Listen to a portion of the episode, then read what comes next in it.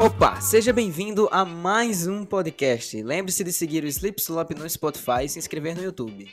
Bom, no episódio de hoje, estamos na ilustre presença de Yali Carvalho. Ela é ativista ambiental, voluntária do Engajamundo, redatora do jornal Clima e fundadora do movimento Fridays for Future na cidade de Caicó. Quem já acompanha o podcast há bastante tempo, já viu a maioria dos episódios e quem, e quem não perde um, né?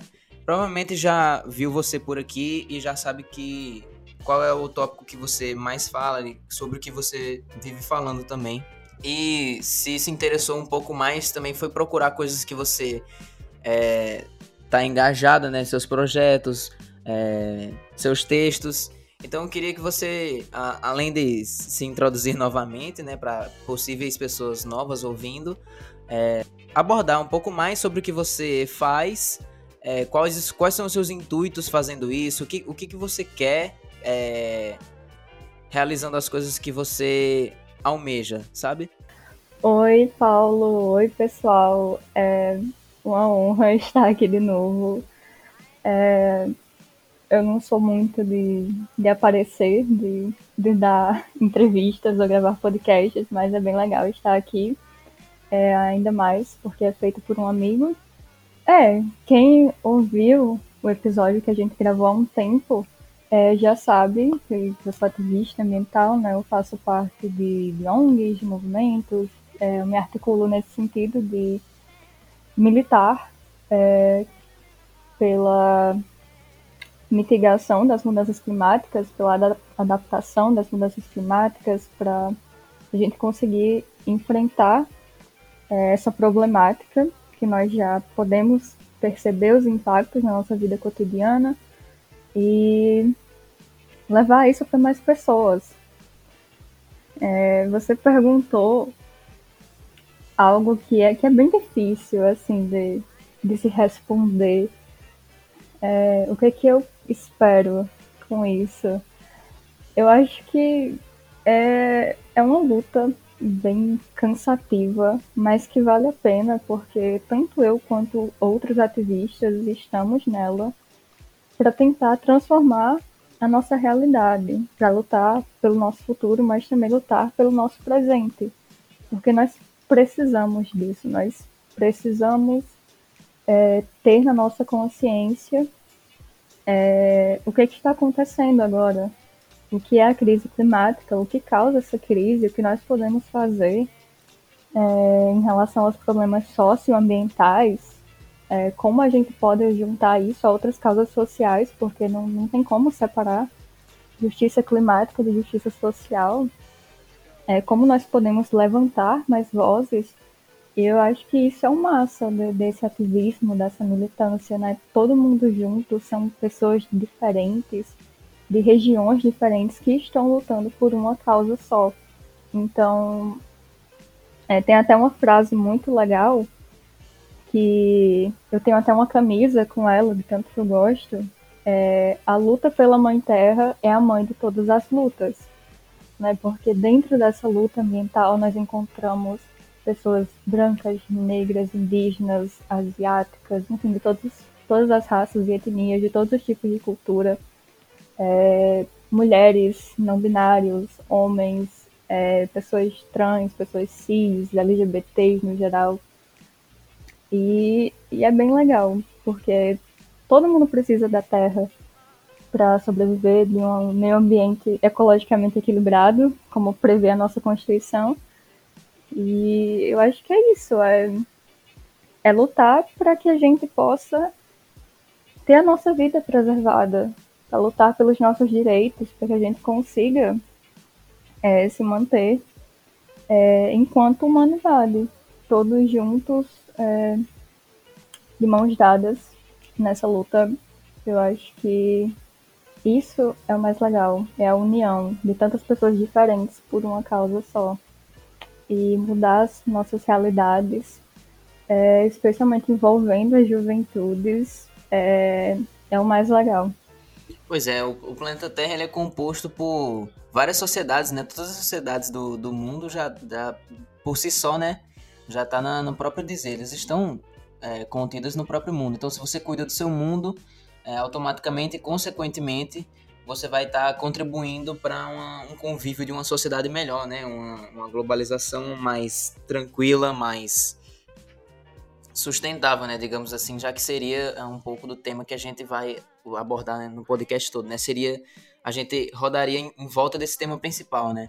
E justamente nisso, e ali, e tem compartilhado comigo uma uma listinha de tópicos que a gente poderia abordar e, e assuntos que seriam interessantes a gente repassar aqui, discutir, conversar um pouco. E acredito que começar da mesma forma que você falou, a gente introduzindo um pouco e explicando mais, até porque eu quero saber também um pouco, eu quero entender como, como funciona assim a maneira inicial para que a gente possa entrar nesses assuntos mais específicos, né? Mas eu estou falando da, da própria crise climática, né? O, como se deu a crise climática, o que, que ela é, né? O, como, como que ela está acontecendo, é, quais são os prejuízos que ela traz, né? Quais, quais são os efeitos que levam ela a ter toda essa importância que muita gente tenta ressaltar hoje e, e muitas vezes eles são ignorados, são vozes que são é, caladas, são vozes que não são ouvidas e são é uma luta que não é percebida, não é apoiada. Beleza, vamos lá. É... A crise climática eu entendo como o maior problema que a humanidade tem que enfrentar agora e terá que enfrentar nas gerações futuras. Né? Vai muito além de somente alterações no clima. Né? Hoje em dia, a gente sabe que o que vem colaborando para essa crise, né, para esse colapso no clima, para essas alterações muito graves, é, é a nossa ação, né, a ação antrópica, a ação humana, que afeta tudo. Quem afirma isso não, não sou eu, né? Yala, estudante do ensino médio, 17 anos e tal. É, são cientistas né, que estudam isso há décadas. E num dos relatórios mais recentes do painel intergovernamental sobre mudança climática, o IPCC, é, é sobre isso que eles falam, né? A as emissões dos gases de efeito estufa que potencializam o aquecimento global e é, causam essa crise climática são causados principalmente por causa da ação antrópica, da atividade agropecuária, da atividade para geração de energia, para manejo da terra, é, enfim, todas as atividades que nós fazemos é, não nós, né, que as grandes empresas, que as indústrias fazem, que os políticos fazem, é, são os grandes responsáveis por essa crise.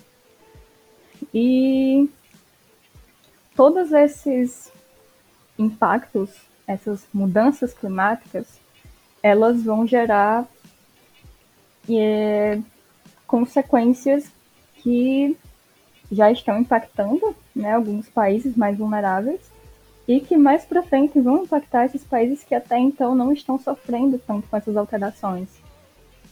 Acho que um dos efeitos que todo mundo conhece, praticamente, basicamente, é o, o derretimento das geleiras no Ártico, principalmente a gente consegue ver maior, com maior intensidade esse derretimento. Né? Saiu uma pesquisa recentemente, creio que no ano passado, de cientistas que estudaram o derretimento na Groenlândia e é, descobriram que o derretimento já estava em um ponto irreversível né, nas geleiras da Groenlândia. É, esse derretimento ocasiona o aumento do nível do mar. Né, eu acho que, se eu não me engano, entre 1900 e 2010 é, o mar aumentou cerca de 19 centímetros, também segundo um relatório do IPCC.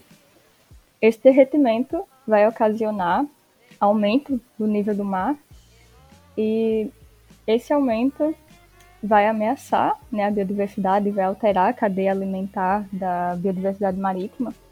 É, as mudanças climáticas também causam a acidificação dos oceanos devido às altas temperaturas, a morte dos recifes de corais, é, então, afeta a nossa vida como um todo, né? Não vai alterar só o que a gente come ou só o que a gente está plantando, só o que é, uma espécie ou outra entrando em extinção. Vai mudar completamente o nosso estilo de vida e nós precisamos estar preparados para lidar com essa situação, lidar com essa crise e saber como é, nos adaptar a ela.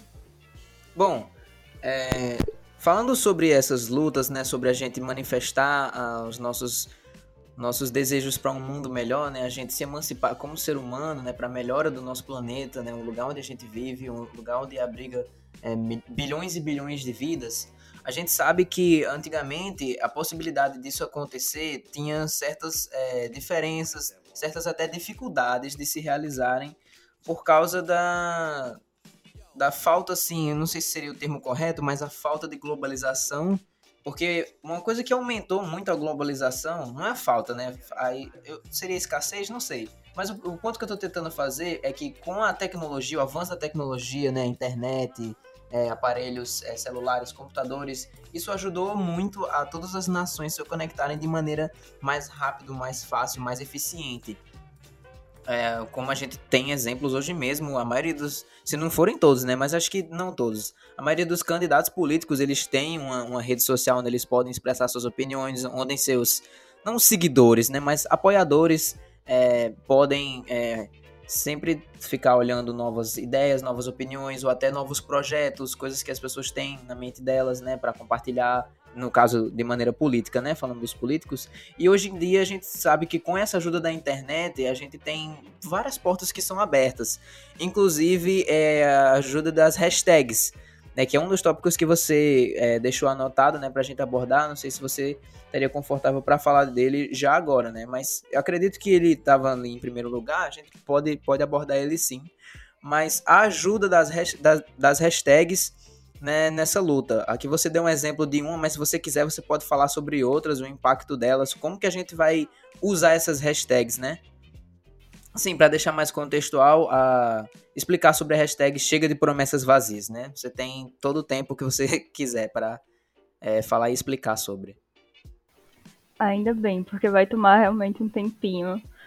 É, eu vou falar sobre essa hashtag, que foi a principal que nós usamos na última greve global pelo clima, que aconteceu no dia 19 de março, e também sobre outra hashtag que foi uh, utilizada na última greve global do ano passado, que foi a hashtag Lute por 1.5. Bom, é, antes de eu chegar a explicar é, a quem se direciona essa essa afirmação, né, esse chega de promessas vazias, é, de quem são essas promessas vazias? Né? Eu tenho que fazer uma breve introdução sobre alguns termos que são bem conhecidos no mundo do, do ativista climático, né, que todo ativista climático deve conhecer, e que para muitas pessoas pode ser um pouco confuso, porque são siglas semelhantes, são é, nomes extensos, mas no fundo é bem simples de entender. E eu acho que o primeiro termo que a gente precisa entender quando a gente fala de é, um ativismo climático e políticas climáticas é o que é a COP. A COP é a Conferência das Partes. Essas partes são países que fazem parte da Convenção Quadro das Nações Unidas sobre Mudança Climática, é, ou essa convenção quadro também pode ser chamada de UNFCCC.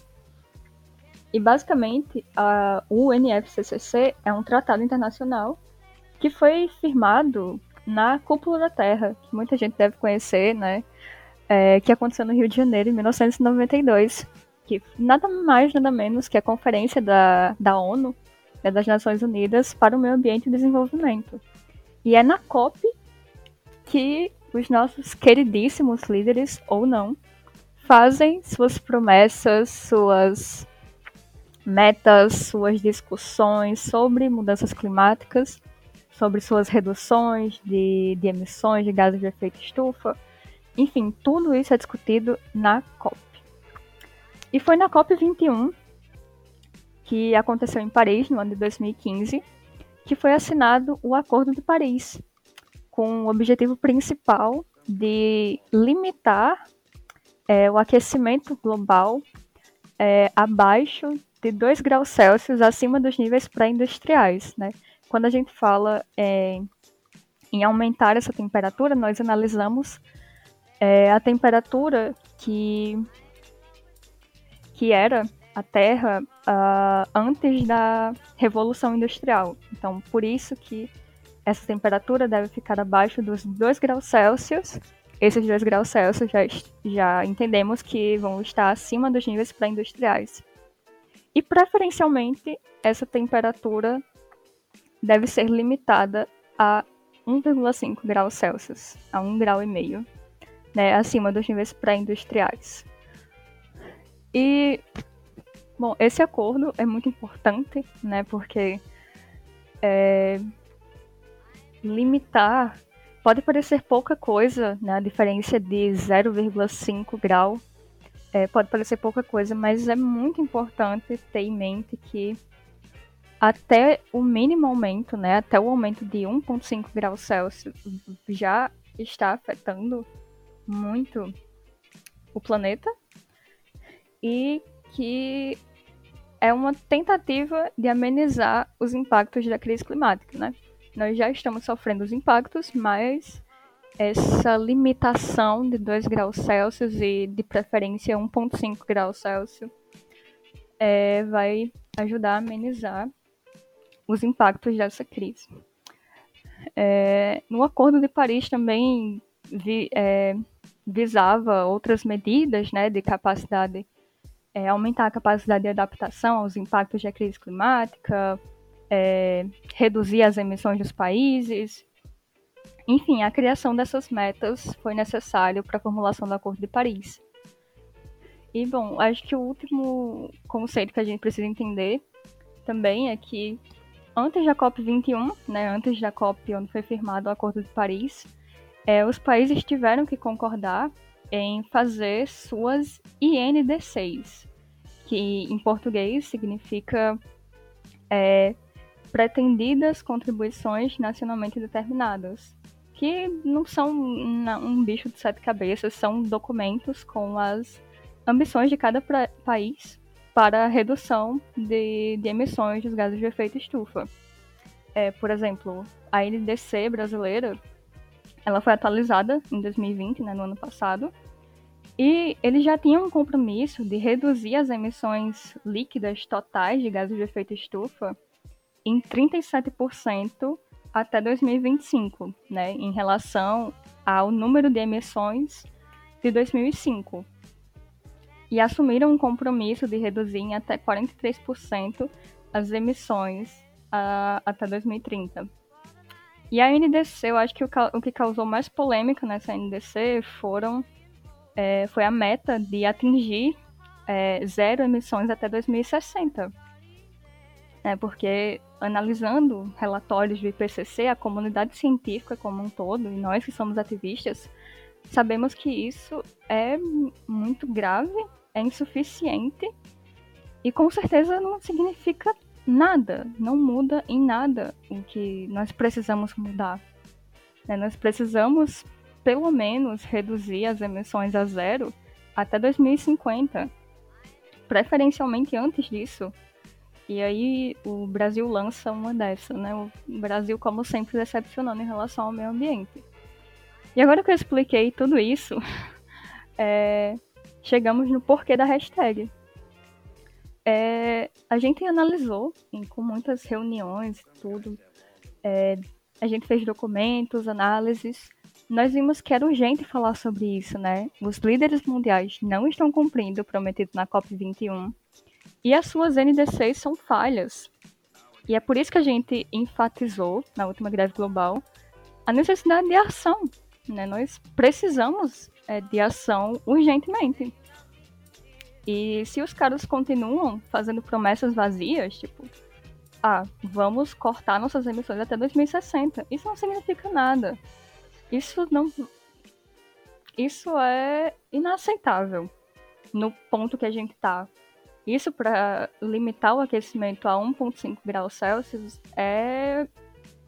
é utópico, sabe? É, é, não dá, sabe? Isso com certeza ultrapassaria o limite de 1,5 graus Celsius que nós precisamos é, atingir para evitar catástrofes ainda maiores. E é por isso que nós utilizamos a hashtag no ano passado Lute por 1.5, porque é, limitar é, o aquecimento do planeta a 1.5 graus Celsius faz muita diferença.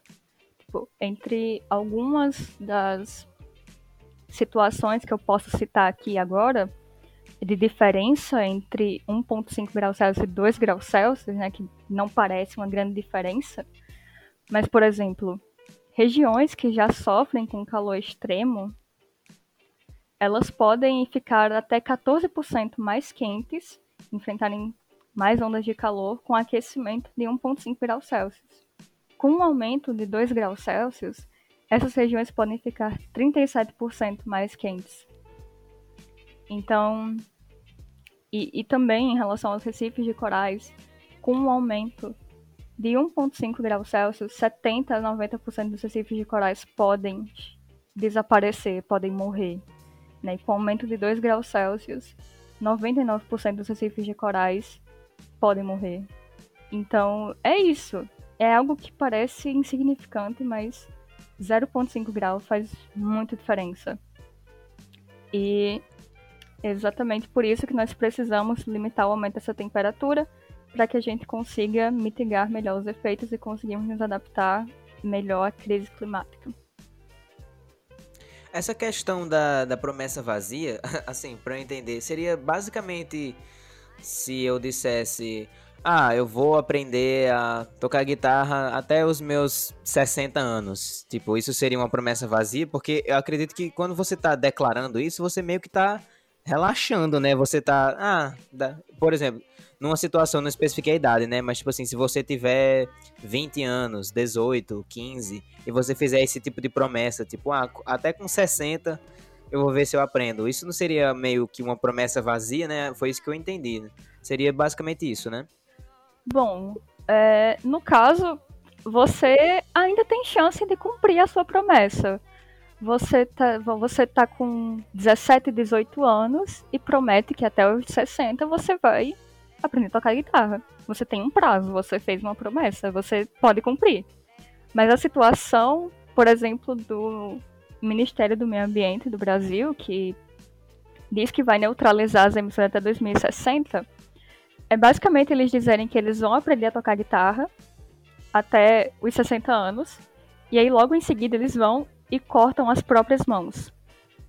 É mais ou menos isso, a ideia das promessas vazias. Os caras dizem. No caso, não teria servido para nada, né? Ter pra aprendido, nada. já que eles não iam usar mesmo. Exatamente. e, tipo, essa é a ideia. Os caras estão prometendo é, reduzir as emissões mas não estão fazendo nada para isso. E estão colocando um prazo que não bate com os dados, não bate com o que nós precisamos fazer, sabe? Então, se nós precisamos reduzir as emissões até. Se nós precisamos cortar, zerar as emissões até 2050, por que diabos você está prometendo zerar até 2060? É ilógico, nós não temos esse tempo pare de agir como se nós tivéssemos. Isso é inútil, nós já vamos estar colapsados. Isso é uma promessa vazia porque não faz sentido. Nós já vamos estar num ponto que não. já vai estar uma desgraça, né? Não, não vai ter sentido. É... Essa meta simplesmente não faz sentido.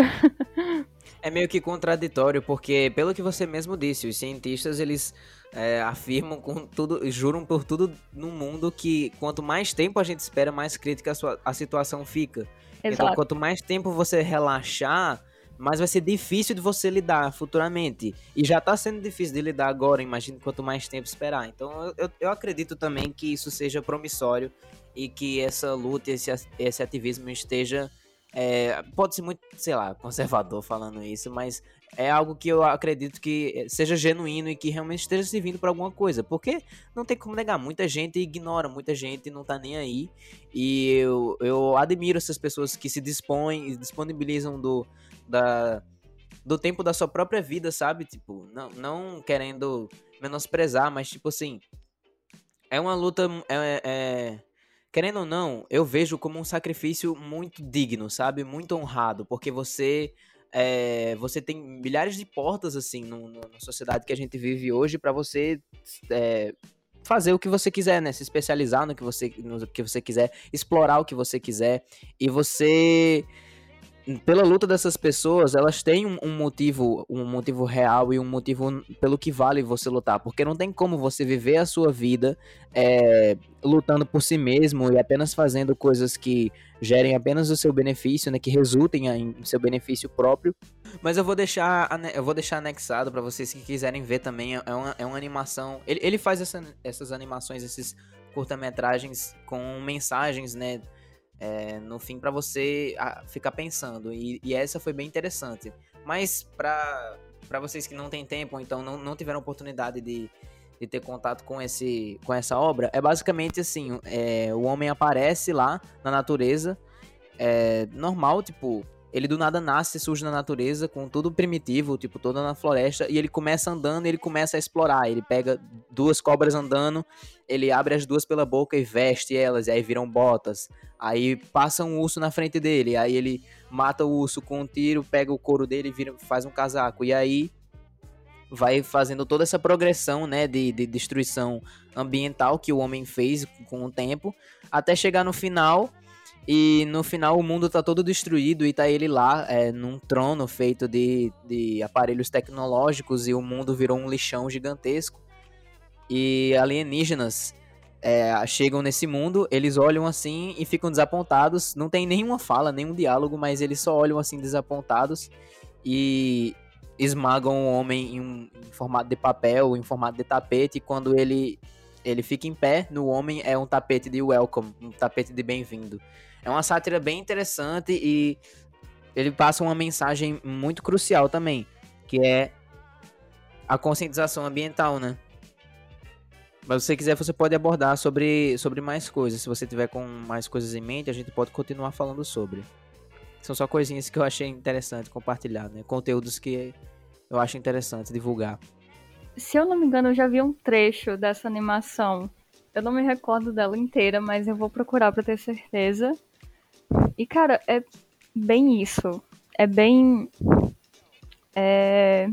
Os homens, realmente. Eu vou falar os homens porque os homens são os maiores responsáveis pelas mudanças climáticas, né? Os homens brancos e ricos, no caso, não todos os homens. É... Mas utilizando Ele... no sentido literal da palavra mesmo. É, sim, com certeza. É... são os responsáveis justamente por causa dessa maneira de se impor como se só a vida humana importasse, como se nós não tivéssemos que nos manter em equilíbrio com os outros seres vivos, como se um animal só servisse para ser ou nossa roupa, ou para ceder matéria-prima, ou para ser nossa comida. Mas não, é, não tem problema se em um ambiente equilibrado. Você consome carne animal, você pega é, leite, por exemplo, de uma vaca, se você é, também pega o couro dela para fazer outras coisas, mas se tem pouquíssimas vacas e você vê que elas estão ameaçadas, mas você continua fazendo isso porque só o que importa é satisfazer os seus desejos, isso é o problema. Ou então, se só tem duas vacas e você força ela a se reproduzirem de uma maneira doentia e que tortura elas, só para satisfazer também os seus desejos. Isso é o que a gente vê hoje em dia. É isso que as grandes empresas fazem. É isso que os responsáveis por essa crise fazem. Eles colocam primeiro lucro e depois o ser humano acima de tudo. Não importa. Você tá desculpe interromper, desculpe interromper, mas é, agora você, você falando isso, eu, eu percebi, voltando, dando uma revisada, né? Olhando sobre aquela lista de coisas que você me falou e eu dei uma uhum. olhada também. Isso é, acaba voltando muito naquela luta do veganismo, né? E aí, é, um dos tópicos que você estava falando e que me mostrou era que mãe, era mãe das lutas, uma coisa assim, né? Você falou no início.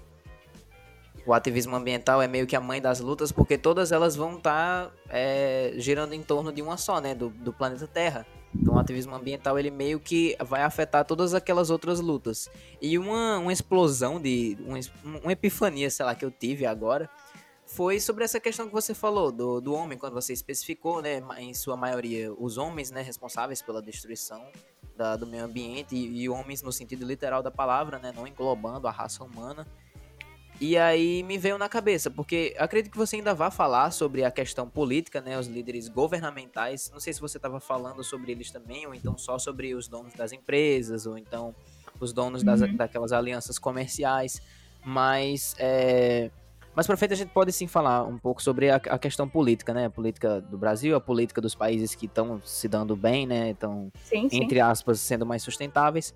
Mas no quesito mesmo de gênero, a gente tem índices hoje da, da representação masculina ser a maior, né? Ser a maioria na, no meio político.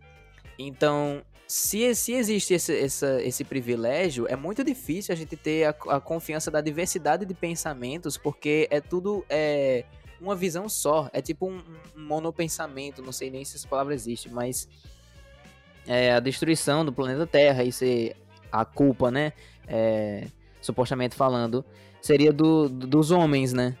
Obviamente a gente não, não estaria generalizando, agora uh, estou usando o sentido da raça humana da palavra, mas é, existem exemplos muito maiores sobre todas as lutas, a, a branquitude também, né? Também não sei se isso é uma palavra, mas todos esses tipos de privilégios que acabam influenciando e, e dão uma sensação, e segregando a sociedade, né? E dando umas, uma sensação de autoridade, sabe? Uma sensação de, de importância maior do que outros povos e de ignorância do planeta, do planeta Terra, já que você tem domínio de da maioria das outras coisas. Se você é um homem branco, cis, né, como é o, o, o, o padrão do estereótipo da ignorância, né, você raramente vai se importar com, com o meio ambiente, porque aquele planeta Terra, ele já serve a você, né? Socialmente, você já é privilegiado, você já já ganha atenção, entre aspas, o suficiente, e você não acha que você precisa rebater isso de volta pro planeta, pro planeta Terra, porque para você não falta nada, né? Desculpa interromper, mas era só essa, essa observação mesmo que eu acabei pensando. É, não, mas você tocou num ponto muito interessante de se discutir, porque é realmente isso. É, a gente, não só nas ONGs que eu faço parte, ou nos movimentos que eu faço parte, mas em todas as áreas relacionadas a meio ambiente, você percebe que existem mais mulheres, né? São mulheres liderando. E isso com certeza é relacionado com a forma é, de que nós somos é, criados. Né? Homens e mulheres ainda têm uma criação bem diferente. As meninas estão mais voltadas para o lado da afetividade, da conexão amorosa com os seres vivos e tudo isso, ao cuidado. Né? Dizem que isso é um instinto, mas eu acho que é mais socialmente. Instinto materno, natural. É, isso é basicamente um pouco imposto, né, a gente. Nós já crescemos com essas ideias na nossa cabeça e nós realmente criamos esse essa consciência de ter que cuidar das coisas à nossa volta. E homens não, né? Geralmente, por exemplo, numa casa, uma menina tem que arrumar o seu quarto. Um menino pode deixar para lá que a mãe arruma, que a avó arruma.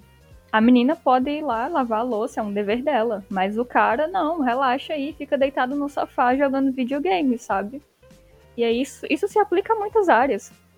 As áreas de trabalho, em que os caras se acomodam a fazer uma função só, e muito mal às vezes, é, são seres humanos mais preguiçosos. É um verdadeiro sexo frágil, na minha opinião. Mas estamos aqui para falar do meio ambiente, então é, nos movimentos, a gente percebe essa participação bem mais intensa da, do público feminino. É, por exemplo, quando a gente fala Fridays for Future, quem vem à sua cabeça? Greta Thunberg, né, a fundadora. Mas também falando a nível global, a gente imagina a Mitzi das Filipinas, a Leone na Alemanha, a Luísa também da Alemanha, aqui no Brasil, a Karina Penha, a Paloma Costa, a Nayara Almeida, mas você imagina um homem ativista climático? Porque eu tenho muitos amigos, mas eu de cabeça assim não lembro deles. Eu lembro das minhas amigas, das meninas, da Marina no Rio de Janeiro, da da Adriane no Rio Grande do Sul, da Gabriela em São Paulo, mas um menino é bem difícil da gente pensar, porque tipo, as meninas em relação é, a participação dos meninos são bem, bem, bem mais participativas. E. E é, cara, é, até no, no Instagram do jornal, quando a gente vai ver as interações, é tipo: 70% do nosso público é composto por mulheres jovens e homens, tipo, 30%, 20 e tantos por cento, sabe? E até foi uma matéria que a gente fez, ou então que a gente ainda vai publicar, sobre a participação dos homens né, nessa luta pelo meio ambiente. É, os homens, inclusive, estão sendo bem mal representados pelo ministro do meio ambiente, né, o Ricardo Salles. É só decepção, é tiro no pé, atrás de tiro na cabeça, né, que aquele cara dá. E é bem complicado, né? A gente já teve a Marina Silva como ministra do Meio Ambiente era uma realidade bem diferente. E, assim, é, é complicado. Não dizendo que nós somos melhores em tudo que nós fazemos, mas. Assim. Por mais seja verdade. Opa! Por mais seja verdade, é. tipo, um ambiente liderado por mulheres é bem mais propício a, a ser bem sucedido. E a gente viu isso, vê isso em várias situações. No enfrentamento à pandemia, qual é o país que teve mais sucesso em extinguir os casos, em fazer um lockdown efetivo, em cumprir as normas dos cientistas? Nova Zelândia. Tá... Ah, eu ia, eu ia ah, os Estados Unidos, spoiler. eu errei. Ah, spoiler. Os Estados Unidos foi horrível, pra falar a verdade. E... É, é, porque eu tava pensando mais, achei que você ia falar sobre a questão da, da, da eleição, né? Que uhum. houve a mudança e aí a queda dos casos diminuiu. Achei que ah, fosse sim. esse assim, mas, mas, mas ok, eu acho que você entenderia um panorama geral, né? É. E em um panorama geral, os Estados Unidos ainda não não tá pois num é. local muito interessante. A Nova Zelândia teve um desempenho incrível e zerou o número de casos por lá muito cedo em relação aos outros países e é governado por uma mulher, né, a Jacinda, uma mulher maravilhosa que, inclusive, cria políticas muito boas para o meio ambiente e para a preservação. Então, é, existe. Será? Ex existe, real, tem como a gente fazer esse comparativo de que mulheres se importam mais com o meio ambiente do que homens, né? Tanto por causa de fatores sociais, quanto porque também é, a educação das mulheres também é um pouco diferente, então é, tudo nos leva a ter esse mais esse sentido de cuidar do que está à nossa volta. E retorna também, acredito, naquilo que eu falei também, né? De você tá cheio de privilégios, você não sente o direito de. É, não tem a sensação de, de, gratidão, de tipo, de você sentir é, que você precisa retribuir aquilo, sabe? De você, se, de você se sentir grato, porque você é privilegiado, você não. Você não você não dá a mínima para essas outras coisas. Quem é. Eu não sei se isso é um sentimento interessante, não, não vou abordar isso nesse podcast especificamente, mas não sei se seria interessante você se sentir grato e agradecer pelos seus privilégios e não meio que ou lutar ou apoiar a luta de quem ainda tá lutando por direitos iguais, né?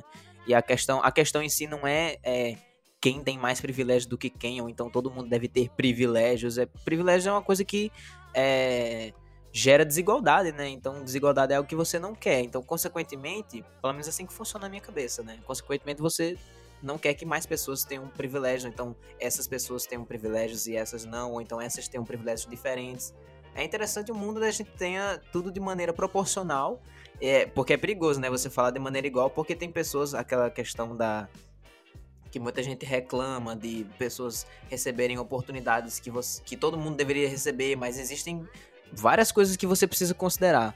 Mas enfim, você mencionou, se você quiser falar mais alguma coisa, pode falar, viu? Não, não deixa eu interromper, não. Sim, sobre, sobre essa questão dos privilégios, rapidamente, uma, um adendo só, uma, um comentário.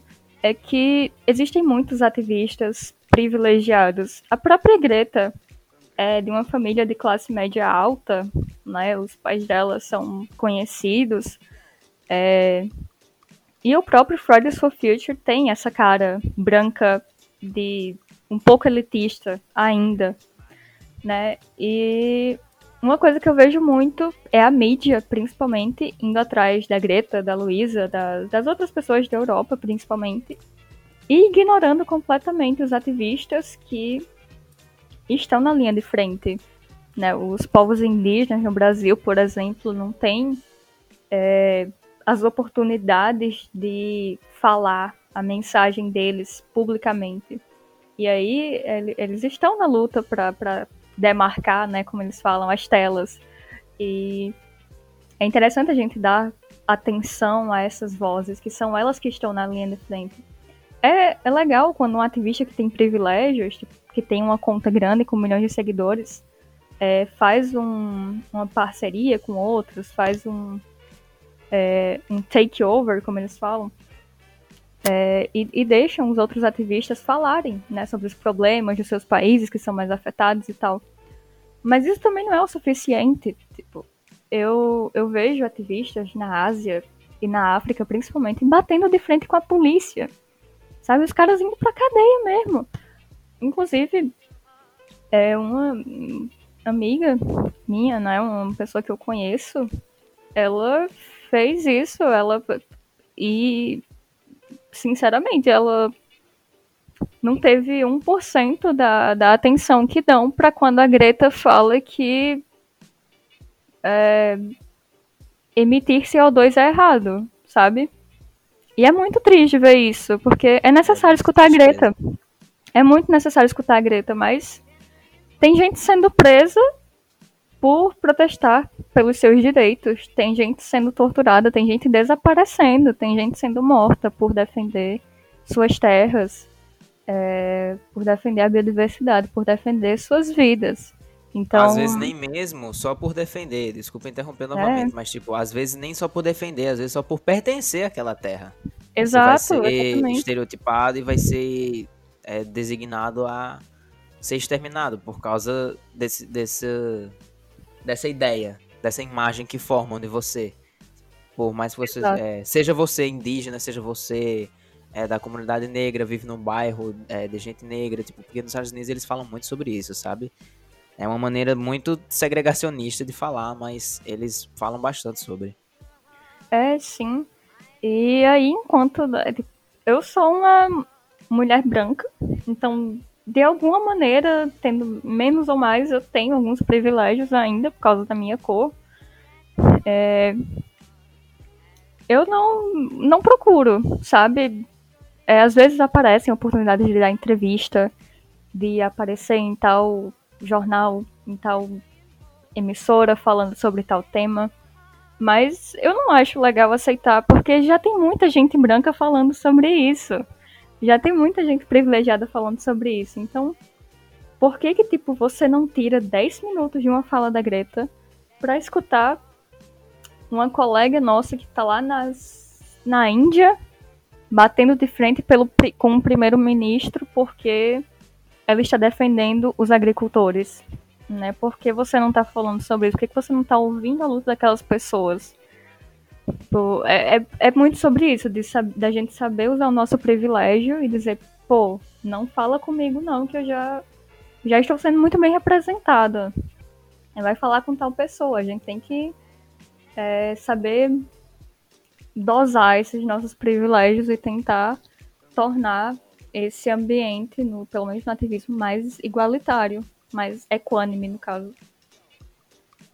Falando, você mencionou sobre o Ricardo Salles, né? Eu gostaria que a gente entrasse um pouquinho na, na temática governamental, né? Líderes de líderes de governo, líderes das nações, né? Qual, qual é o papel que eles estão realizando e, inclusive, você falou da, das coisas ruins que ele fez, né? Eu lembro de, do nome dele ser falado bastante, caso você queira tomar um espaçozinho para falar também, sobre toda aquela questão das queimadas, né? Aquilo que aconteceu. Uh, a gente não chegou a falar muito aqui, pelo menos no podcast, sobre aquelas queimadas que tiveram no início do ano passado, né? Aquelas na Austrália, se eu, se eu, se eu me lembro bem. E, é, consequentemente, né, evidentemente, a, aquelas que aconteceram aqui mesmo, né, no Pantanal, em outros tipos de vegetação, na, Amaz no, na Amazônia, né, do Amazonas. Porque na a Amazônia, no caso, ela é a, é a floresta, né, e aí ela é, aborda, ela se estende em vários, vários territórios, não só no, do estado do, do Amazonas. E quando isso estava sendo falado, né, na mídia, nas redes sociais, é, pessoas assim, influencers estavam falando sobre, eu lembro de consumir algumas coisas e o pessoal é, de vez em quando falava sobre, ah, Ricardo Salles não sei o que, fazia memes com isso, sabe? Futuramente eu vinha saber que ele era o, o ministro do meio ambiente e aparentemente ele estava fazendo muita coisa errada. E uma coisa que me veio à cabeça é que quando isso, quando, quando isso acontece, sabe? Quando você não cuida bem da, da da vegetação, ou então do, do meio ambiente que está contido no, no, no país que você está tá exercendo a sua profissão de maneira política, não só você vai afetar a, o próprio meio ambiente para as pessoas, como você vai afetar a imagem, que foi a imagem do país, né? Daquela nação. Como foi uma coisa que muita gente estava falando e eu vi em um, em um Nostalgia também. Acho que vocês devem conhecer, eu tava vendo, ele tava falando sobre. E muitos países quiseram ajudar, mas aparentemente teve toda uma questão com o Bolsonaro e com ele, com o Ricardo Salles. E eles ficaram com uma visão errada, tipo. Errada não, mas tipo, uma imagem negativa do Brasil. E isso é basicamente você concorda, né? Tipo, a, a política do Brasil ferra o meio ambiente e a imagem lá fora, de brinde. O Brasil é, nunca foi uma grande referência de preservação ambiental. Mas nós já tivemos dias muito, muito, muito melhores. E eu não vou falar tantos dados agora, porque são muitos. Então, quem, tiver, quem estiver ouvindo e quiser saber exatamente é, o aumento nos índices de desmatamento, de queimadas, de exploração, de invasão de terras indígenas, é só pesquisar. Pesquisa também Ricardo Salles, que vai aparecer uma infinidade de besteiras que ele está fazendo e que ele já fez.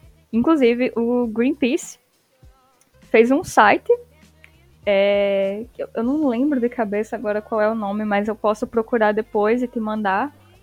E aí você coloca em algum lugarzinho e para as pessoas poderem ver mas é falando sobre a trajetória do sinistro do meio ambiente, né, do Ricardo Salles, desde de que ele começou.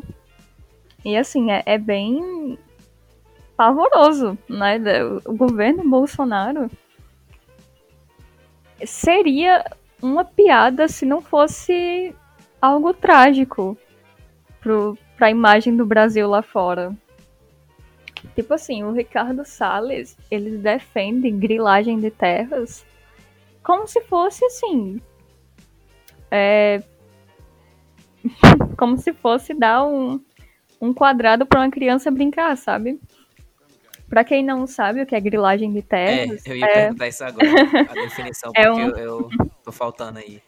A grilagem de terras é um processo muito antigo utilizado por, é, por fazendeiros para basicamente roubarem terras públicas. É, esse processo se chama grilagem porque antigamente eles pegavam papel, né, eles falsificavam um documento e colocavam numa gaveta com grilos para que eles dessem uma aparência de envelhecido pro papel. E aí, para eles dizerem, não, essa terra é minha, eu comprei há tanto tempo, tá aqui, esse papel envelhecido, é, eu sou o dono, não sei o quê. E assim, eles invadem terras públicas e. Nossa! É. Patético. É. E aí, tipo, esse processo hoje em dia, lógico que não é mais, não é mais assim, mas continua com esse nome de grilagem porque os grandes empresários, fazendeiros, latifundiários invadem terras públicas, invadem terras indígenas, invadem áreas que deveriam estar sendo protegidas, porque o governo meio que está dando permissão agora é, o Ricardo Salles afrouxou muitas políticas ambientais. Muitas, muitas, muitas. Tanto é que no ano passado o que ficou mais conhecido do Ricardo Salles foi a frase dele numa reunião ministerial com o Bolsonaro, com os outros ministros lá. Devem ter mudado todos a essa altura, né? Não tem um ministro nesse governo, mas É, do Salles falando. Ai, meu cachorro.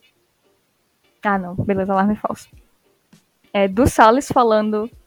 É, vamos aproveitar que a mídia está falando só de coronavírus, de pandemia, e passando a boiada. Né? E passando a boiada na Amazônia, liberando para a agropecuária, para o agronegócio. Vamos passando a boiada, vamos liberar mais de mil agrotóxicos.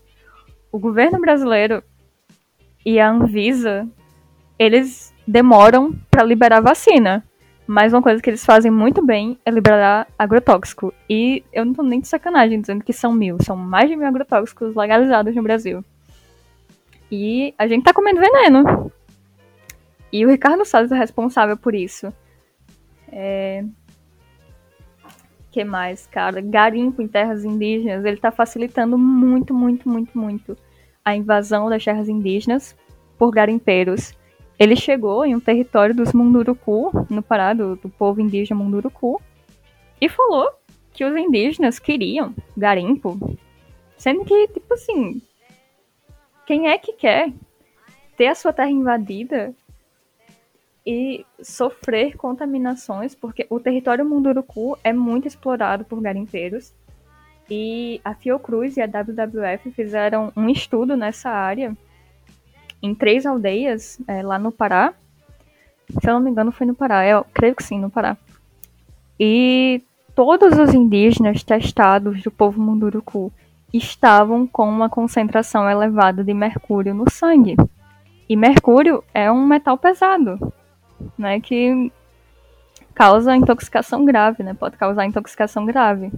Ou seja, os rios é, estavam tão contaminados desse rejeito da mineração do garimpo que contaminou uma população quase inteira. Contamina os peixes, contamina o rio, mata o rio, mata a terra. E aí o Ricardo Salles abre a boca para dizer que os indígenas querem isso. O Ricardo Salles é o auge da irresponsabilidade. Ele também facilita demais para madeireiros, ele é muito ineficiente no combate às queimadas. Ano passado, não foi só o Brasil que queimou, o Brasil inteiro queimou ano passado. E está queimando esse ano também. Queimou a Amazônia. Amazônia e Cerrado são assustadores a quantidade de focos de incêndio que tem por lá. A Caatinga queimou, a Mata Atlântica está queimando. Só resta mais ou menos 12% da Mata Atlântica e ela está queimando. Né? Tem espécies endêmicas importantíssimas na Mata Atlântica e o cara tá liberando, tá deixando passar. É, o Pantanal, os Pampas Gaúchos, tudo isso debaixo de fogo ou então liberados para o agronegócio. Isso é muito grave de ver acontecendo. No ano passado, a Argentina estava debaixo de fogo, a Colômbia, os Estados Unidos, a Austrália. Foi um ano com mais queimadas que eu já vi nos meus três anos de ativista. E os dados também são bem, bem, bem preocupantes, porque realmente teve um aumento significativo na quantidade de queimadas no mundo inteiro. E aí, é... como é que o mundo. Como é que o mundo reage à postura do Brasil, né?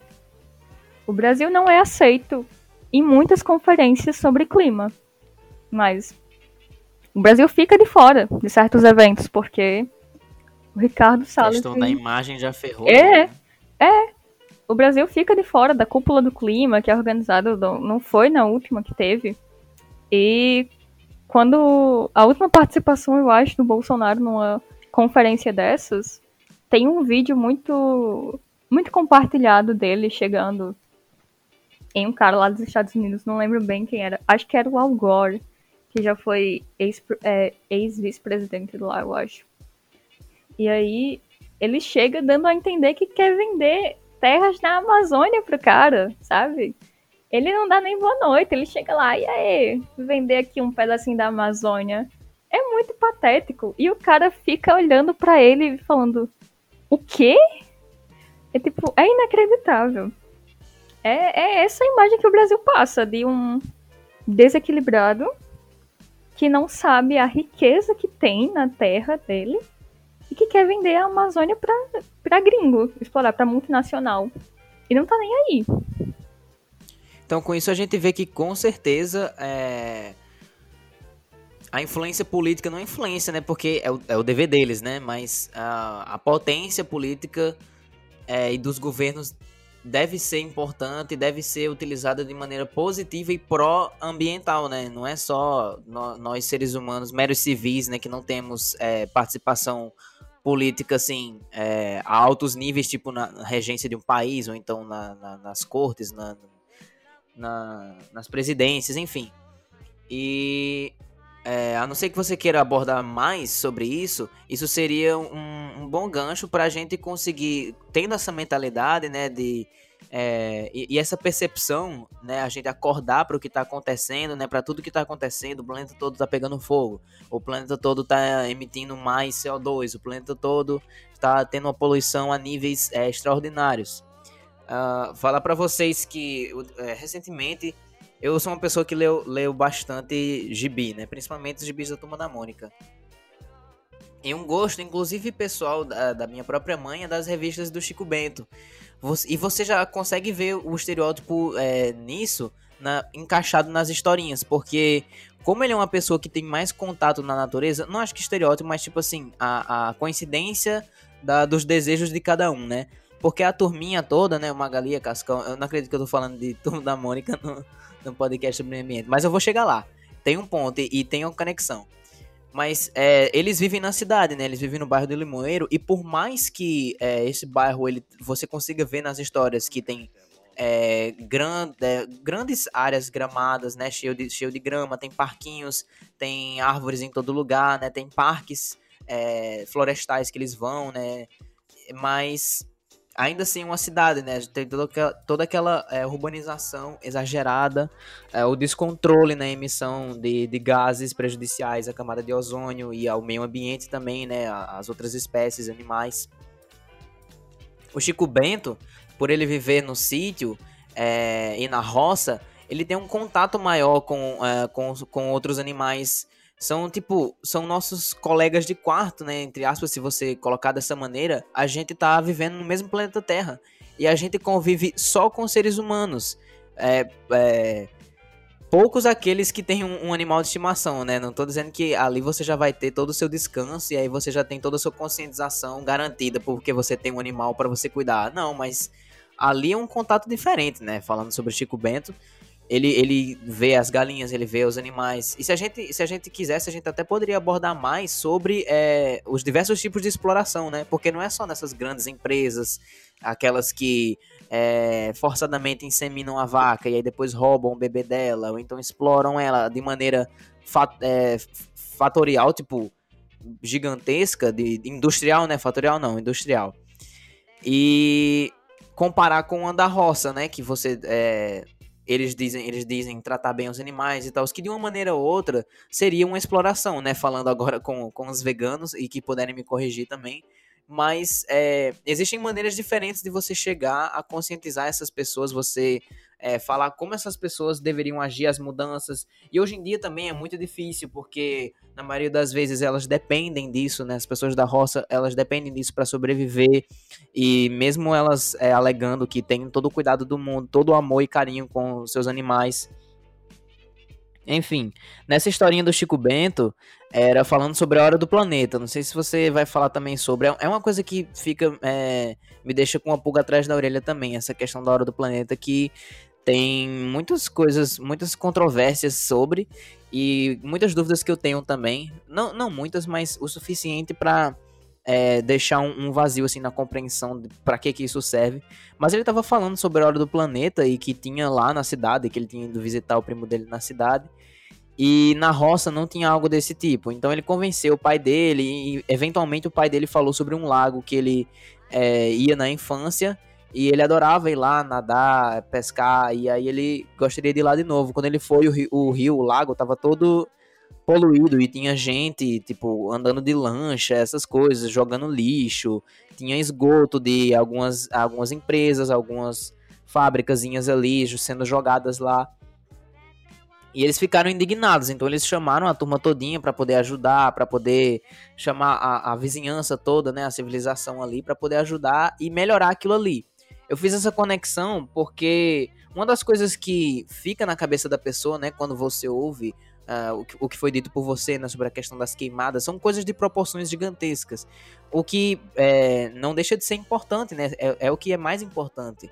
Mas nos deixa com a sensação de insignificância. Não sei se mais gente sente assim, mas é, como é que eu vou parar uma, uma queimada que está acontecendo na Austrália, sabe? O que, que eu posso fazer para aquelas pessoas dessa terra indígena se sentirem é, importantes, se sentirem é, reconhecidos, terem voz, terem, terem direito né, das suas escolhas, terem direito das suas escolhas de vida, das suas escolhas de moradia, de, de, de civilização, né, de povo brasileiro, porque por mais que existam certas diferenças, né, eles vivem na, numa, num contexto diferente do nosso, mas somos nós todos somos povos brasileiros. Eles, eles inclusive, são muito mais do que a gente, porque a gente é uma miscigenação de várias outras culturas. Não é algo para você é, se diminuir por, né? Mas, mesmo assim, é, de uma maneira mais especificadamente falando, né? Especificamente falando, eles seriam mais brasileiros que a gente. Não que se importe alguma coisa.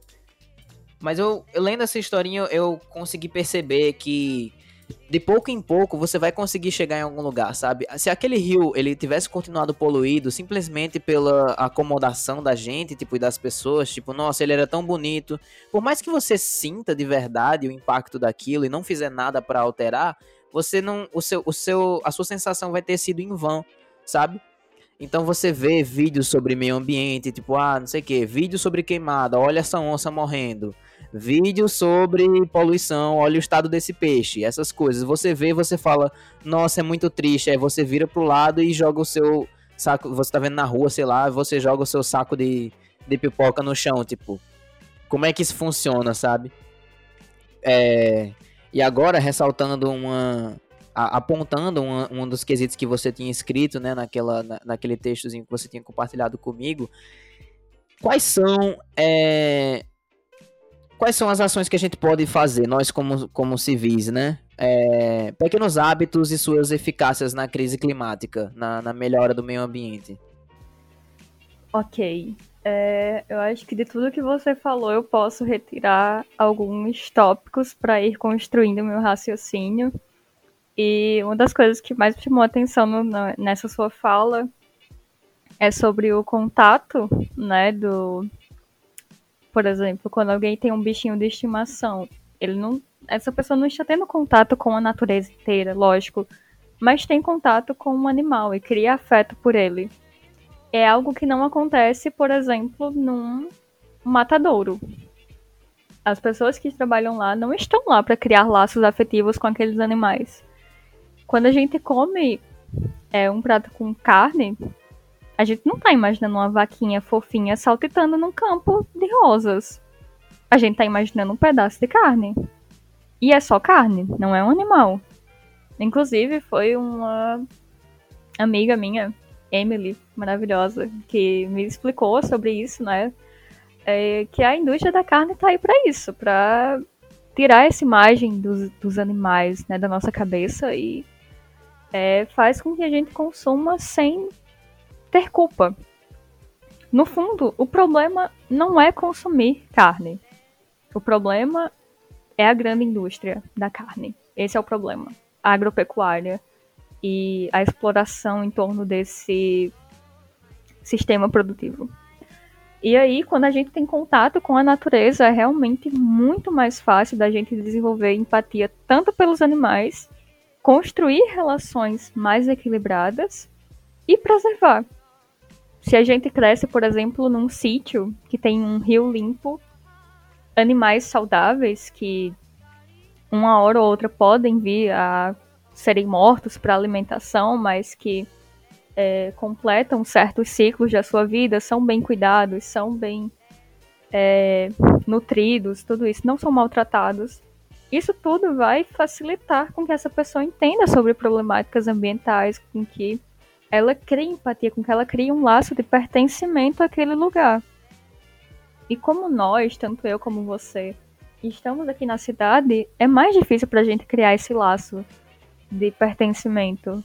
Pra gente dizer, pô, eu tô aqui no meu quarto, tem.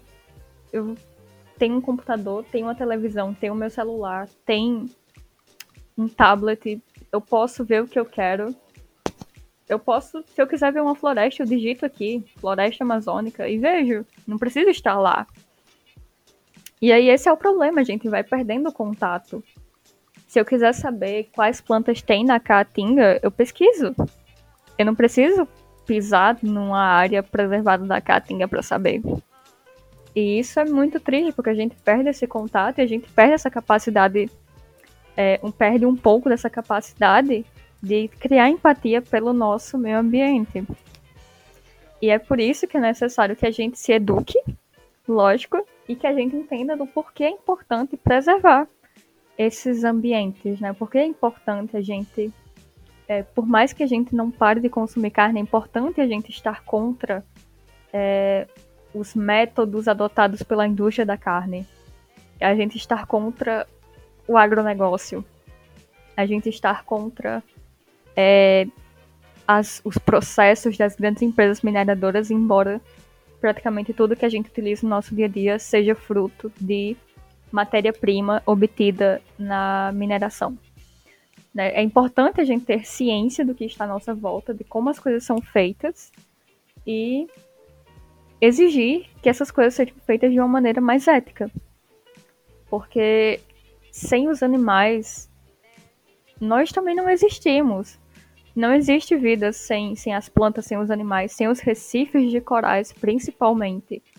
É muito difícil é, ter a manutenção da vida se a gente não tem recifes de corais, se a gente não tem plantas, se a gente não tem florestas tropicais é, é, florestadas, né? Não, tem florestas desmatadas, então isso aí torna tudo muito difícil da gente viver.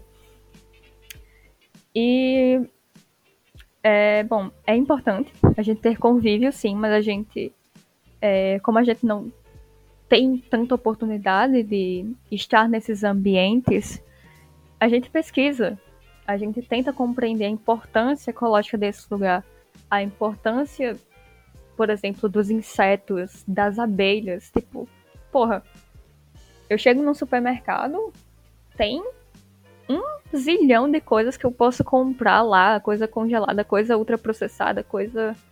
É, enfim. Mas de todo tipo, coisa natural também.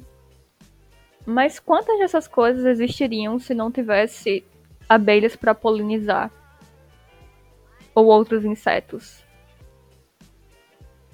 a gente não para pra pensar nisso. A gente não para pra pensar que mil agrotóxicos estão sendo liberados nas plantações, né, nos grandes latifúndios aí do agronegócio, que estão matando abelhas. E matar abelhas é matar a gente também. Porque sem as abelhas, né, que são um dos principais polinizadores, eu poderia gravar um podcast só falando de abelhas. É, a gente não tem o que comer, cara. A gente tem muita pouca variedade. E esse é outro problema, né? A perca da variedade dessas espécies que a gente pode consumir e que vão manter o meio ambiente equilibrado. E aí tudo isso a gente vai deixando passar. Esse negócio das abelhas parece que foi tipo 50 milhões, né, em questão de um ano, algo parecido, 50 milhões de abelhas mortas por agrotóxico. Eu não sei exatamente o número, mas sim, com certeza ultrapassa os milhões. É, são números gigantescos. E em São Paulo, inclusive, estão muito preocupados com a situação, porque são milhares de abelhas morrendo assim é, rapidamente. Então é uma situação oh, muito urgente. Citando aqui uma, uma matéria da BBC, uma investigação em Santa Catarina revelou que cerca de 50 milhões de abelhas morreram envenenadas por agrotóxico em janeiro do ano de 2019. Pois é. Mas só em Santa Catarina? É, tipo, acho que a investigação teria sido em Santa Catarina, mas ela estaria abordando, acho que a população, os, os latifúndios brasileiros. É, pode, é, pode crer. É, e pronto. Mas se vocês estão ouvindo, dê, dê uma olhada mais sobre isso procurem uhum. ver isso mais a fundo. É porque eu tive Exatamente. contato com, com essa notícia e resolvi salvar para falar aqui. Mas quem quiser se aprofundar mais para ter uma noção mais exata, foi uma notícia que estava aqui apareceu e aí eu quis editar, mas fique à vontade. Sim. É, pesquisem em fontes confiáveis, pelo amor de Deus. é, e a gente vai deixando essas coisas passarem e sem perceber. Né? A gente não busca se atualizar, se não passar na televisão a gente não vê, se não passar no Twitter a gente não vê, se não tiver uma hashtag a gente não vê. É, então é bem difícil manter a nossa relação com a natureza e saber que nós precisamos dela equilibrada, nós precisamos de uma cadeia alimentar equilibrada. Nós não podemos estar no, no, dominando toda a cadeia alimentar. Nós precisamos entender que nós somos parte de uma cadeia alimentar que precisa se manter equilibrada. Eu não posso ser uma pessoa que mata 300 animais por dia porque eu quero, porque eu estou no topo da cadeia alimentar. Cara, isso é, é especismo, né? Que chama, é um termo usado para isso. E é horrível. Mas, é, pronto, falando disso, ter uma relação com a natureza realmente ajuda a gente a ter, criar empatia e a querer defender, né? Criar esses laços. E a outra coisa que você falou foi da hora do planeta. Que, na minha opinião, é, já pegando a sua pergunta de pequenos hábitos que nós podemos fazer. Eu vou ser bem sincera e dizer que eu sou bastante contrária a essa ideia de que pequenos hábitos são é, o, o auge do ativismo climático. Porque, vamos assim, a hora do planeta, né? Você desliga as luzes da sua casa, se eu não me engano, por uma hora, em determinado dia. Mas aí nos outros dias do ano você tá com a luz do seu quarto ligada, com a luz da sala, com a luz da cozinha, com televisão, computador, celular carregando. E no que que isso vai mudar? É, é complicado falar sobre isso. Fui pego de surpresa agora. É um pouco complicado falar sobre. Esse, esse é o problema desse discurso de que mudanças individuais vão afetar drasticamente é, os impactos das mudanças climáticas, tipo veganismo ou vegetarianismo. Eu não sou nem vegana nem vegetariana, mas assim, eu escuto de muitos veganos, inclusive também, que se você escolhe ser vegano porque você ama os animais, né, por qualquer justificativa, é muito válido. Mas você dizer que é vegano porque ser vegano vai resolver a crise climática é é muito ilusório. Você está vivendo numa ilusão. E tipo, embora faça bastante diferença, se todas as pessoas no Brasil, por exemplo, fossem vegetarianos ou veganos. Porra! Aí sim, agronegócio se matou, né? É, morreu o agronegócio. Agora, isso não vai acontecer. Até porque existe um mercado externo muito forte que consome a carne do Brasil. Então, nós precisamos de soluções de macro. Nós precisamos pensar no macro sempre, em mais. A gente sempre não pode, precisa... não pode pegar só as migalhas do bolo, tem que correr pro pedaço maior, né? Exatamente. É, a gente não pode pensar que desligar a luz do quarto por um dia ou que tomar um banho de cinco minutos vai solucionar alguma coisa. Se, por exemplo, a energia e é, é vinda de uma fonte hidrelétrica que para ser produzida precisou inundar uma área enorme e destruir uma grande parte da biodiversidade, como é com como foi o caso da usina de Belo Monte em Altamira, no, no Pará, que fez uma população inteira se, se ter que se deslocar, né? Conta porque, isso aí. Cara, a, a usina de Belo Monte é, é outro episódio de podcast, né, que dá para gravar. Mas basicamente é. ela. Então, tipo, só de maneira resumida, porque eu não uhum. fiquei sabendo. É, era um projeto que há muitos anos é, estava sendo é, projetado já é, na região lá do, do, do Pará, na cidade de Altamira, ali perto de Altamira, né? Não na cidade. E aí, os indígenas, o, o povo caiapó, liderou bastante a, a resistência contra a construção dessa usina, que inicialmente se chamava Cararaô, se não estou enganada, e depois passou para Belo Monte. E, cara, resistiram, resistiram, resistiram. Tem uma foto muito famosa da Tuíra Caiapó, que ela aponta um facão, ela coloca um facão na garganta do diretor da Eletronorte, se eu não me engano, que era uma empresa de energia lá do norte, que estava defendendo a construção da usina hidrelétrica. Ela pega o facão e coloca na garganta dele. É uma das fotos mais conhecidas, eu acho, sobre a resistência do. É, para exibir a resistência do povo é, Caiapó nessa luta contra Belo Monte.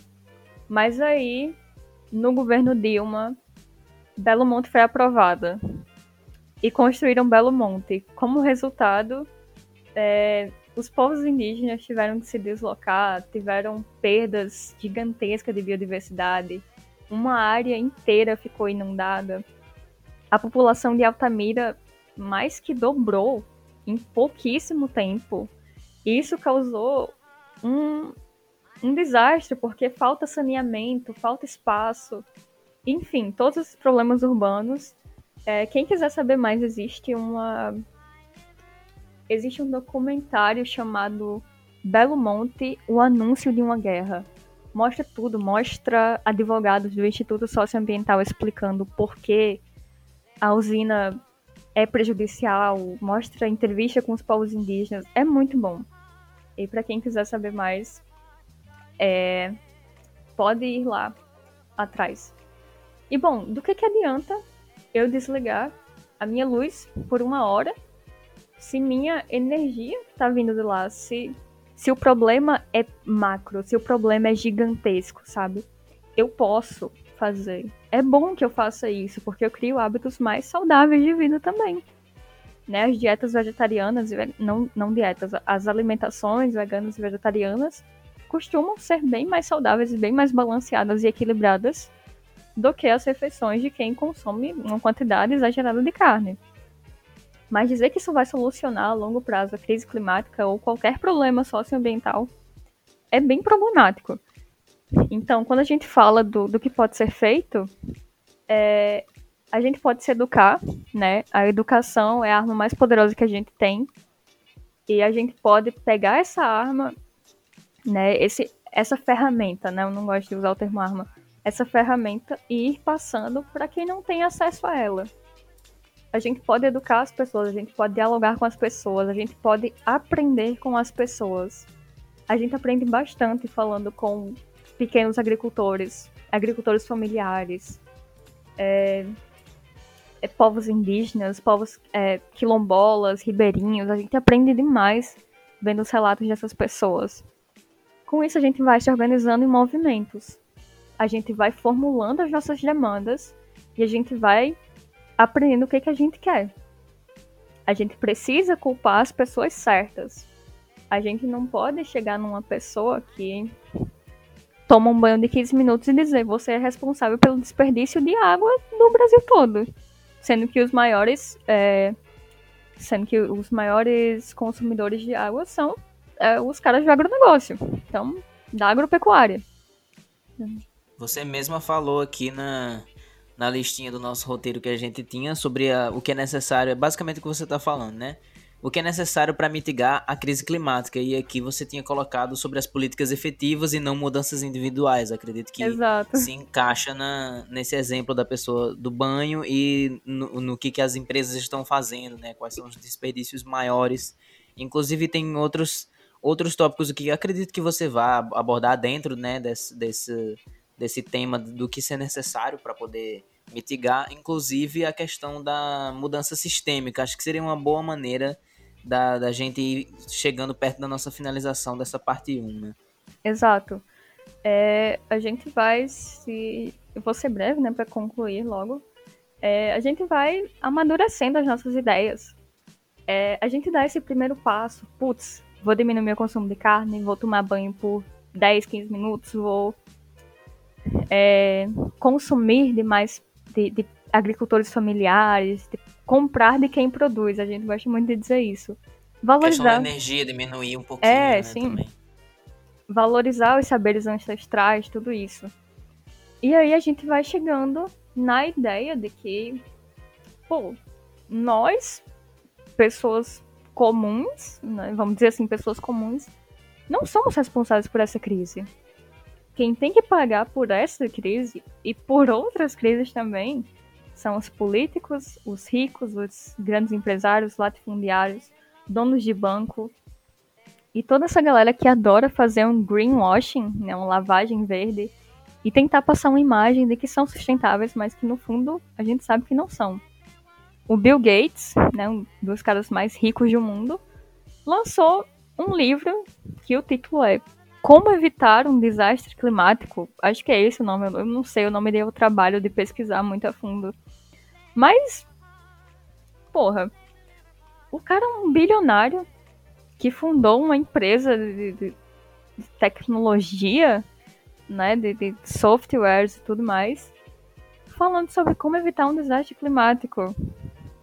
Ai, cara, eu, eu, não, eu não sei o que ele espera com isso. Ele espera receber palma. Agora sim, você fala no sentido. Desculpa interromper, mas você tá falando nisso, tipo, é, de maneira assim. Do meu ponto de vista, acusando ele, né? Basicamente. No sentido de. O, o produto que ele criou não favorece a, a, a possibilidade de, do nosso planeta viver de uma maneira sustentável, né? E a favor do meio ambiente devido a esse, a esse software dele, que outras coisas também, obviamente, não estão favorecendo, mas esse software não favorecer, ou o fato de ele ser bilionário, ele ter condições suficientes de poder ajudar outras coisas, tipo fornecer apoio, pode ser financeiro, pode ser influenciar também, né, de influencer, porque ele é um dos maiores bilionários do mundo, e isso já serve de muita coisa, né? É aquela, aquele exemplo que você deu. Uma pessoa vai clicar na notícia de uma pessoa, tipo, que tá fazendo ativismo no seu local, vai clicar na notícia do Bill Gates. Então, tipo, em qual sentido você tá acusando ele? No sentido do produto dele ser ruim? Ou dele ter dinheiro suficiente para poder ajudar e ao invés disso ele fez um livro sobre como você pode ajudar porque você, entre aspas, é bilionário que nem eu? Cara, eu acho que os dois. É, resultando eu, isso. Eu não me dei ao trabalho, de, de verdade. De verdade, eu não me dei ao trabalho de ler o livro, porque esse tipo de pauta, sinceramente, nós não precisamos escutar de bilionários. E é um livro recheado de uau, faça isso, diminua seu consumo de carne, faça aquilo, mudança individual, mudança individual, mudança individual. Sendo que o Bill Gates, ele poderia muito bem pegar a fortunazinha dele de bilhões e investir em medidas de adaptação, mitigação. É... Eu não sei, cara, ele poderia usar a influência que ele tem para fazer coisas bem produtivas. E é... quando a gente fala em mudança sistêmica, é justamente isso. A gente precisa superar o capitalismo. E agora pode ter muita gente que discorda de mim, mas é... isso já é um consenso também em que a produção capitalista é um problema.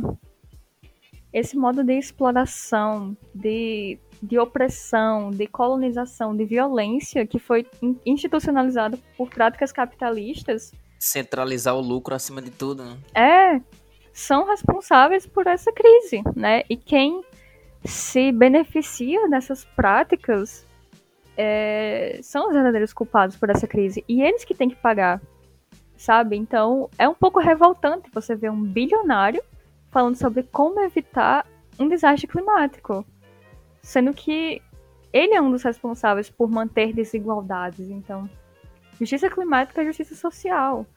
Se um cara que pode é, certamente resolver muitas problemáticas sociais com a renda que ele concentra, se essa renda fosse distribuída, com certeza muita gente estaria numa situação melhor.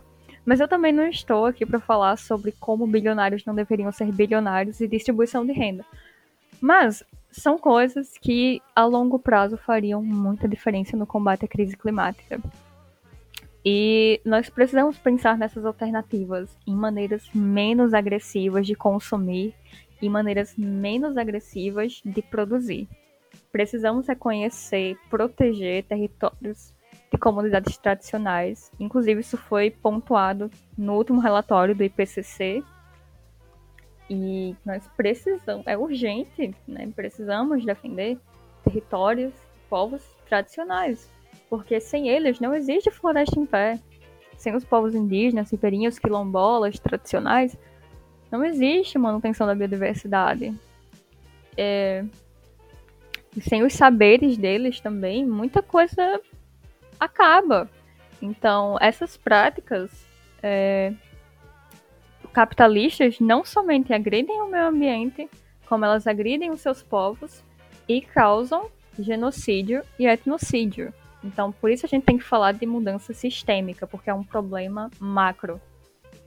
É algo até estranho, porque meio que o destino daquelas terras vai para vai para uma pessoa, acaba em uma pessoa que nunca teve contato com aquelas terras. Tipo, tem de um lado você tem os indígenas que estão vivendo, um povo indígena está vivendo naquela localização, e você tem, sei lá, um ministro do meio ambiente, alguma coisa assim.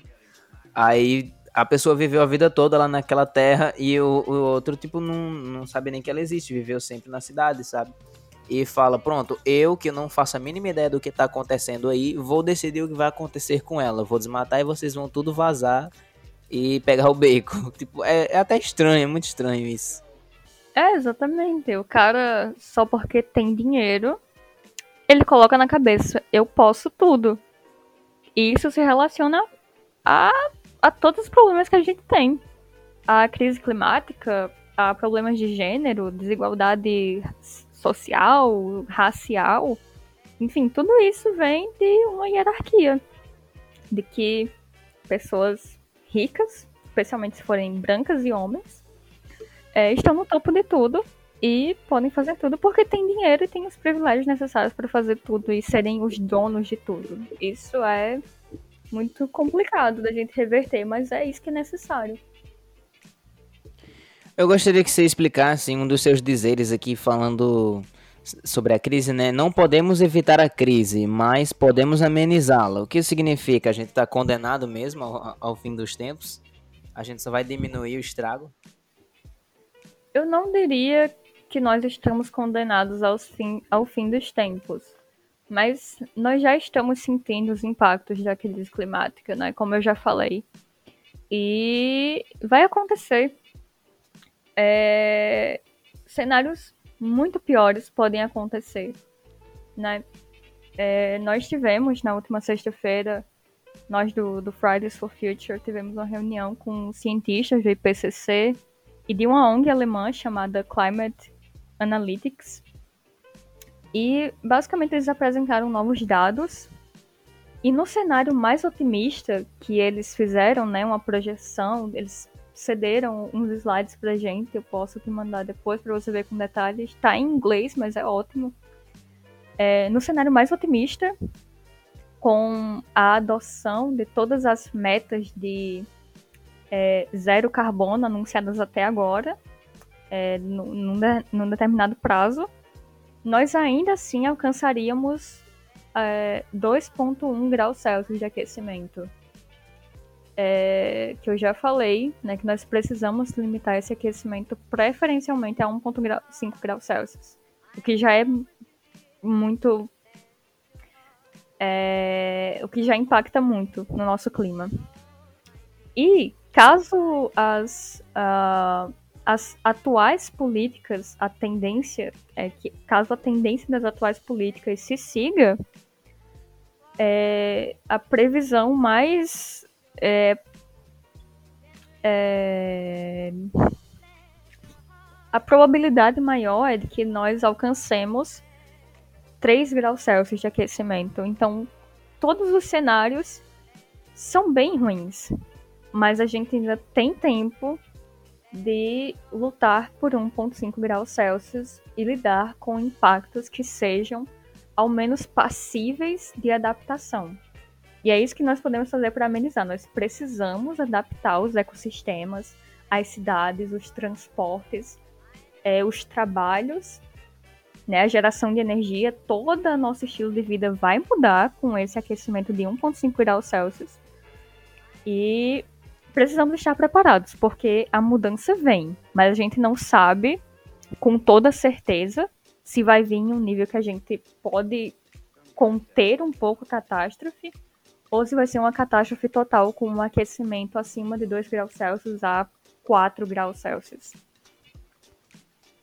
Ok, então basicamente é, a gente já está vivendo numa situação que está levando é, negatividade e está prejudicando a vida de outras pessoas, a situação de, de vários territórios ambientais espalhados pelo mundo todo, mas a gente é, consegue amenizar isso da, utilizando as atitudes certas, da maneira certa e, como você até mesmo falou antes, culpando as pessoas certas, né? Isso. Uh, gostaria de abordar mais alguma coisa. A gente tem muita coisa para abordar ainda. Você que escutou até o final, a gente é, chegou praticamente na metade do que a gente queria abordar. A gente tem muitas mais coisas que a gente pode falar sobre. É, eu queria também agradecer a você, primeiramente, por disponibilizar seu tempo para ter essa conversa maravilhosa, né? Agradecer é, sua companhia, sua presença aqui, que sempre tem sido algo muito recompensador. Muito obrigada pelo convite. Eu acho que antes de encerrar, eu só queria é, dizer pro pessoal que vai escutar isso daqui que vocês procurem é, fazer cursos sobre mudanças climáticas. Tem muitos cursos gratuitos por aí. E seguir nas redes sociais é, o Fridays for Future, é, as pessoas que falam sobre essas temáticas, inclusive é, indígenas também, pro, procurem. O Instituto Socioambiental tem bastante informação no site deles. É, o Instituto Clima e Sociedade, é, o Greenpeace, a WWF, enfim, todas esses, essas organizações que trabalham com o meio ambiente e é, junto com povos originários, junto com as pessoas que cuidam da terra, é muito interessante né, da gente acompanhar. É, no próximo, na próxima parte, né, eu acho que a gente vai gravar outro episódio, eu posso trazer uma lista de mais pessoas, mas é bom sempre ficar acompanhando e prestar atenção também nas pesquisas que saem. Estudem bastante, porque todo mundo precisa ter uma base do que vai acontecer. Né? Não que eu esteja aqui sendo uma mensageira do caos, do apocalipse, mas é bom a gente estar preparado para os cenários. Uma maneira de nos avisar para a gente cuidar da nossa casa, né? Exato, exatamente. E nosso planeta. É, acho que é isso aí. Foi uma conversa muito produtiva. E... Exato. É. Meu segundo agradecimento era justamente isso, né? Que eu falei, primeiramente, uhum. agradeço pela sua disponibilidade né, e sua presença. E, segundamente, por me proporcionar esse contato, é, essa conversa, porque, assim como muita gente, que eu acredito que, assim como eu, não tem um, um contato muito grande, ou então uma interação nem que seja mínima com esse tipo de assunto ou com coisas que estão acontecendo ao redor do nosso mundo, é, no, dentro do nosso cotidiano, né? A gente leva o nosso dia, principalmente agora na pandemia, né? Que a gente pode, inclusive na parte 2, aplicar o contexto da pandemia, né? Toda essa situação. E não acontece de esse assunto aparecer, tipo, todos os dias, ou então acabar me lembrando dele. É uma coisa que, de maneira vergonhosa, a gente admite que a gente não sim, dá sim. atenção devida. E nessa conversa eu achei muito interessante porque eu pude abrir meus olhos para outras coisas, entender coisas que eu não estava entendendo e a, agradecer de maneira segundamente a, a isso. Muito obrigado também a você que ficou assistindo até agora. Não se esqueça de seguir o Sleep Slop no Spotify e de se inscrever no YouTube ativando o sininho, porque aí quando é, um episódio novo for lançado, você vai receber a notificação e lembrar de compartilhar também com outras pessoas. Se você tiver achado essa conversa interessante, você pode, se você não quiser compartilhar em suas redes sociais, você pode falar nos seus grupos de conversa, mencionar para outras pessoas, pessoas próximas de você, pessoas que vão achar essa conversa, se não necessária, talvez interessante, né? Uma, uma maneira interessante de você passar o tempo. E é, é isso mesmo. Obrigado por tudo, obrigado novamente, a Yali. E sempre que puder, eu vou estar chamando você aqui. Até o próximo episódio, pessoal. Tchau, tchau, tchau.